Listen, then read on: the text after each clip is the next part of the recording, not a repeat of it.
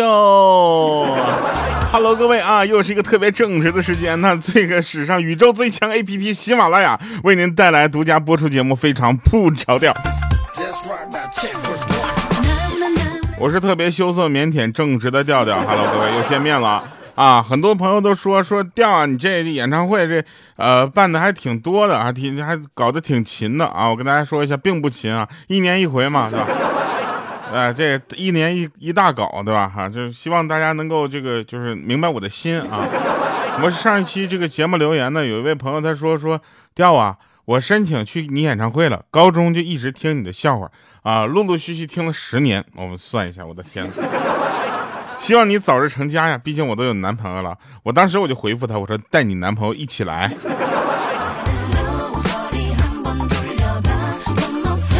还有一位朋友，他给我留言，他说听完了再回去听彩彩的去了啊，放心吧，还会回来的，没事儿，你就就就扎彩彩那儿我都没事儿啊。哪天我去找他要人去，我跟你讲。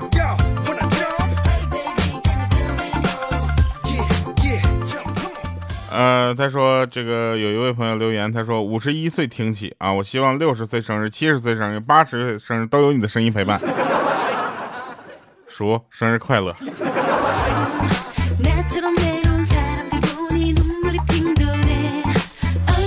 来吧，让我们说一说好玩的事儿吧。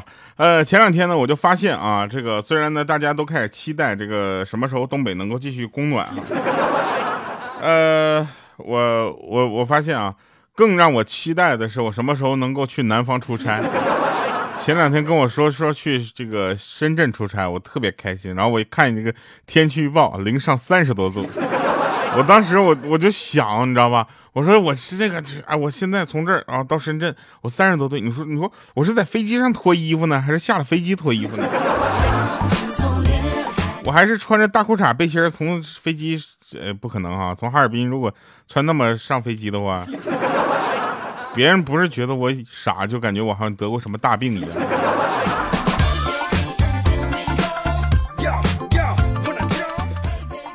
有个女孩跟我说：“有没有人对我说句话，让我体验一下有男朋友的快感？”结果有个男生就说了：“去，我去卖烧饼啊，然后你留在家里给我煎药。”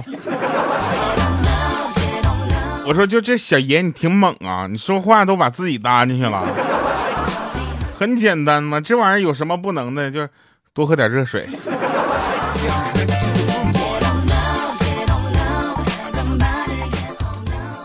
特别想知道，就是这个，这如果真的是男女互换灵魂之后，我真的想知道这多喝热水到底有没有效果啊？因为我呢，个人是一个怎么说呢？就是今天，哎，今天节目播出的时候啊，是五月十九号啊，阴历四月初八，啥也不说了啊，我自己嗨一下。好啊，说是啊，开玩笑啊，回回来了，继续说。说现在想想呢，小的时候咱们都玩过一个游戏叫丢手绢，对不对？一圈人啊，然后有一个小孩呢，在那个就丢啊丢啊丢手绢。我就跟你讲，现在想想这个游戏简直太气人了。一群单身狗看着两个互有好感的小朋友在那追跑嬉戏，自己却在那傻逼呵呵在那鼓掌唱歌。我去，那时候我要是懂点事儿的话，我当时我就应该一个扫堂腿给他扫到地。我。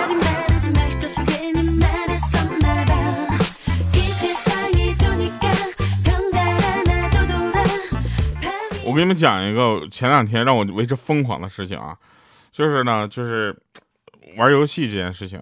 前两天我就玩 CSGO 啊，我发现我呢可能是有点老了啊，就是眼睛有点跟不上了，就是脑袋也跟不上了。我明明能看到那些人啊，我的鼠标就是跟不上，我拿上试了半个多小时，后来我才发现鼠标没电了。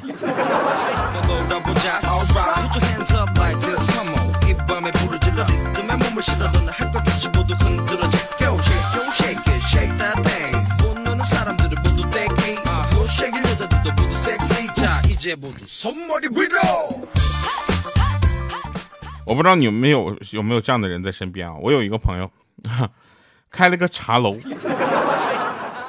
然后呢，开一个茶楼吧，他跟朋友一起合伙开的。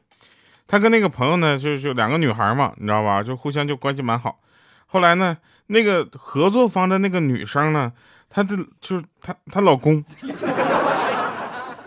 安插进来一个会计。在这个茶楼里面算是收入比较高的了啊，但又啥啥都不会。我这朋友看在眼里，气在心里，他又不能跟他朋友说。他怎么说？他说：“哎，你老公把你家小三儿安排在这儿了。”但是吧，就是就这件事情会导致什么呢？导致这个朋友呢，他就想从这个茶楼里面退股退出来。后来为什我问他为什么不退出来呢？他说，毕竟投了三万块钱啊，这一下退出来，可能这个茶楼就支撑不下去了。我说你告诉我什么茶楼投三万块钱就能投进去啊？我一还租车，我天天过去，我有工作我就租车去，我就我就问他，我说我投两万块钱能成你股东不？人一嗨租车跟我这么说，先生不要开这样的玩笑，你可以两万块钱充卡。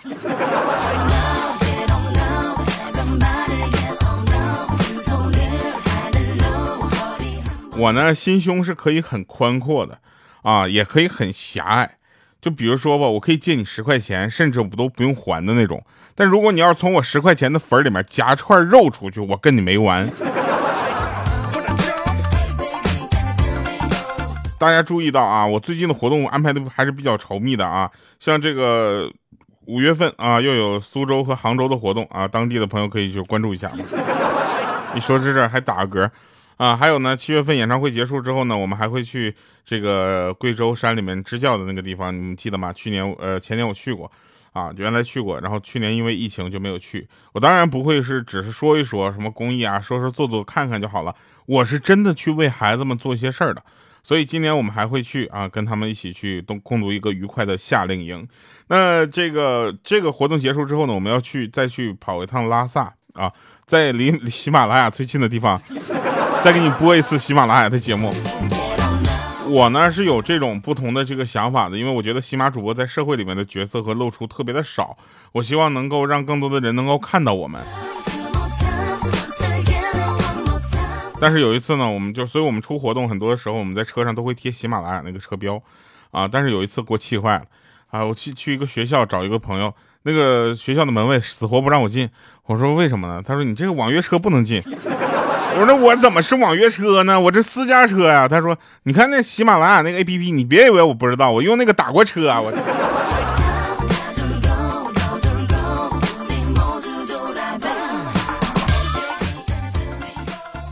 我爸跟我说说孩子啊，我可告诉你啊，男人就该有个男人的样子，霸气点。说完呢，越说越起劲儿啊，说着说着就挽起袖子，然后洗衣服去了。我还问呢，这这霸气就不能把那个洗衣机修一下吗？我发现一个事儿啊，我不知道是你们有没有这个感觉啊，就是味道好吃的馆子永远都是特别破的那种，特别破旧不堪的那种。就是如果他一旦装修的是一个特别宽阔的馆子之后，感觉味儿就变了。所以呢，你们有没有发现，其实有一些本地的朋友带你去这个当地吃好吃的，一般都是找这些苍蝇馆子或者是不太常见的。前两天我一直以为美北京的美食我已经吃遍了啊，有一个北京的朋友他带我去了一个雍和宫后面的一个胡同，叫戏楼胡同好像是，然后在里边有一个七寻八找那个饭店。我当时如果不是他带我进去，我都不敢往里走，就是已经到那个程度了，你知道吗？我都不想象不到这里面居然有个饭店，啊，特别的棒啊，就胃口也不错。如果哎味道不错，大家想吃的话可以去尝一下。好家伙，可真是七寻八找了。丑小鸭呢，生来就很丑啊，这个是没有办法改变的事实，谁都不喜欢它，因为每个人都喜欢长得漂亮的小孩子。就比如说莹姐家的孩子吧，莹姐天天说她家孩子长得好看可爱，当我们发现真正好看的孩子的时候，我们就说你看这孩子才叫好看。但莹姐家孩子也挺可爱的啊，跟谁比啊？就是像我这种呢，从小长得就不太对劲。除了我家人，没有人觉得我好看啊。后来我妈说，其实咱家也不是全觉得你好看的。丑小鸭生来就很丑，谁都不喜欢它，很正常。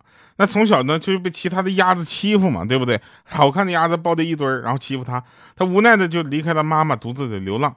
遇到了狂风，遇到了暴雨，还有一些猎狗的追赶，但丑小鸭它却没有畏惧，它怀着一颗坚强的心，它顽强拼搏，努力学习。最终，人们发现它虽然不好看，但其实还挺好吃的。呀，好吃啊！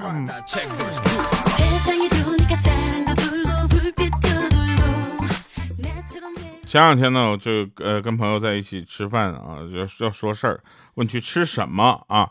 然后我呢，当时说你们公司楼下有什么呢？他说有几个比较这个特别的餐厅啊。我说我去看一眼。我到楼下给他打电话，我说你下来吧啊，咱们去吃顿好的。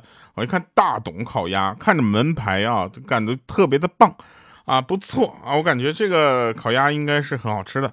然后我就跟那个他说：“我说走，咱们去吃大董。”刚往前走一步，朋友一下就给我拽住了。他说：“你知道这里面多少钱消费吗？”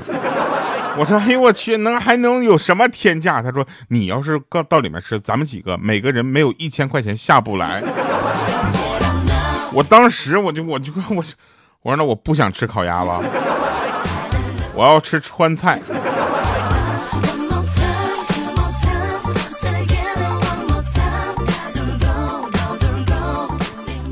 我那天问我妈妈，我说妈妈，如果时间倒流的话，你还会选择嫁给我爸吗？妈妈说还会呀。我很感动，虽然妈妈经常抱怨我爸的小毛病，但还是深爱着他的。然后我我妈妈就跟我说，你怎么不问问，如果时间倒流的话，我还会生你吗？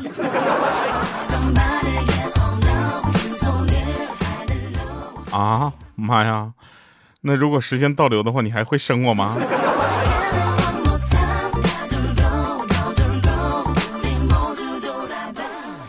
今天在路上有一个小女孩特别的可爱，我就想逗逗她。我说：“小妹妹，你期末考试考了多少分啊？”然后她当时就跟我说：“她说，叔叔，你有宝宝了吗？”我说：“我还没有女朋友，不就是宝宝啊？我没有宝宝，哪来的宝宝？”她说：“叔叔，你别灰心啊，以后少操心点别人家的事儿，多抽空呢去看看这个该做点什么。你还是有希望很快有宝宝的。”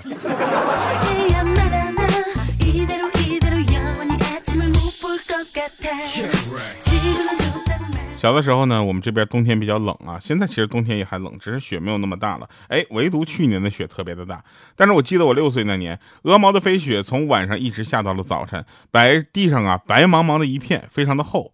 啊，和老爸、老妈站在门口看着飘雪，老妈依偎着老爸的怀里，腻歪着说：“老公，我想堆个雪人。”老爸断然拒绝说：“那肯定不行，这么冷的天那天上还下雪呢，冻着你了咋整？”老妈还在那撒娇呢，说：“哎呀，人家想嘛。”老爸摸了摸脑门，说道：“哎，我有办法了。”然后一把把我放在了门外，说：“儿子不准动啊，辛苦你一下。”十分钟之后，我就成了一个雪人。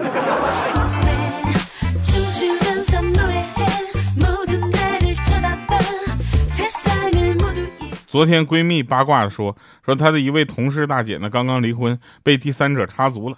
那大姐的老公呢，同事们都见过，老实巴交的，平时呢工资都上交，看着也不像那种人呢。哎，我我们就问他说是那怎么还能有得了小三呢？啊，同事就说了说，哎呀，别提了，那大姐对她老公太苛刻了啊，第三者给她老公买了条烟就给勾搭走了。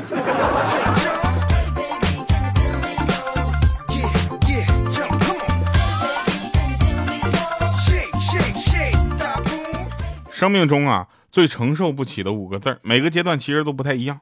小学的时候，回家叫家长；初中的时候，明天收作业；嗨，高中的时候呢，体育课不上；大学的时候比较厉害了啊，大家应该有感觉，老师点名了；工作面试的时候呢，就回去等通知。啊；上班的时候呢，收到请回复。表白的时候最容易听到的五个字也特别的吓人，叫“你是个好人”。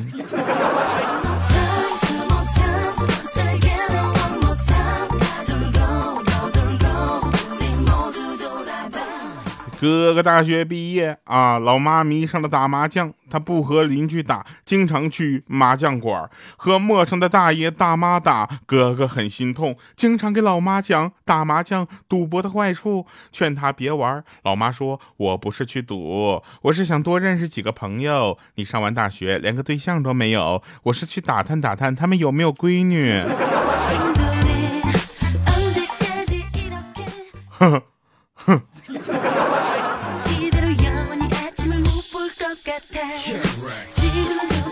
有没有发现这么个情况？就是世界上的，这个我们那一辈的父母呢，对于孩子的教育，就是第一见不得你开心啊，一开心就问你是不是学习没好好学啊。然后小时候呢，也经常被打，被打完了哭，哭了之后呢，家长还说呢，不许哭，再哭还打。我去，恶性循环呢，这不。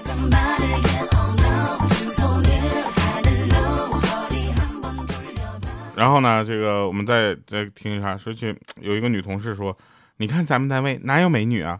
我说你照照镜子就知道了。她讨厌。我说不是。然后你照完镜子之后，你看谁都是美女。呸，苛刻，是不是？我们对你还是好太好了，咋的？其实啊，各位朋友，你要知道，参加一个你不想参加的婚礼，比参加一个葬礼更糟糕。为什么呢？至少在葬礼上，你不用假装很高兴的去那里。来吧，听一首好听的歌啊，结束我们今天的节目。三十而立啊，这首歌我们演唱会的时候也是希望能够引起我们的大合唱啊。都说三十而立，一点都不难记，一点都不难学啊。来听一下，我们结束今天的节目，下期见，拜拜，各位。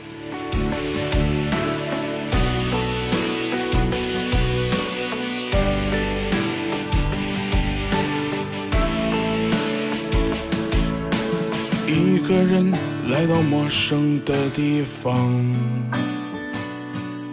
曾经我说过要征服一切阻挡，真相太难忘。我第一次喝醉在异地他乡，第一次知道孤单的凄凉。总有人告诉你成功的方向。可是难题总出在你去的路上。想过回家吧，至少那里有张属于我的床。怕是忘对不起自己的梦想。都说三十而立，你在立不住的城市里，霓虹闪烁街头。看不到你的轨迹，举杯面对一起，曾经一起打拼一起的兄弟，又有多少人选择了放弃？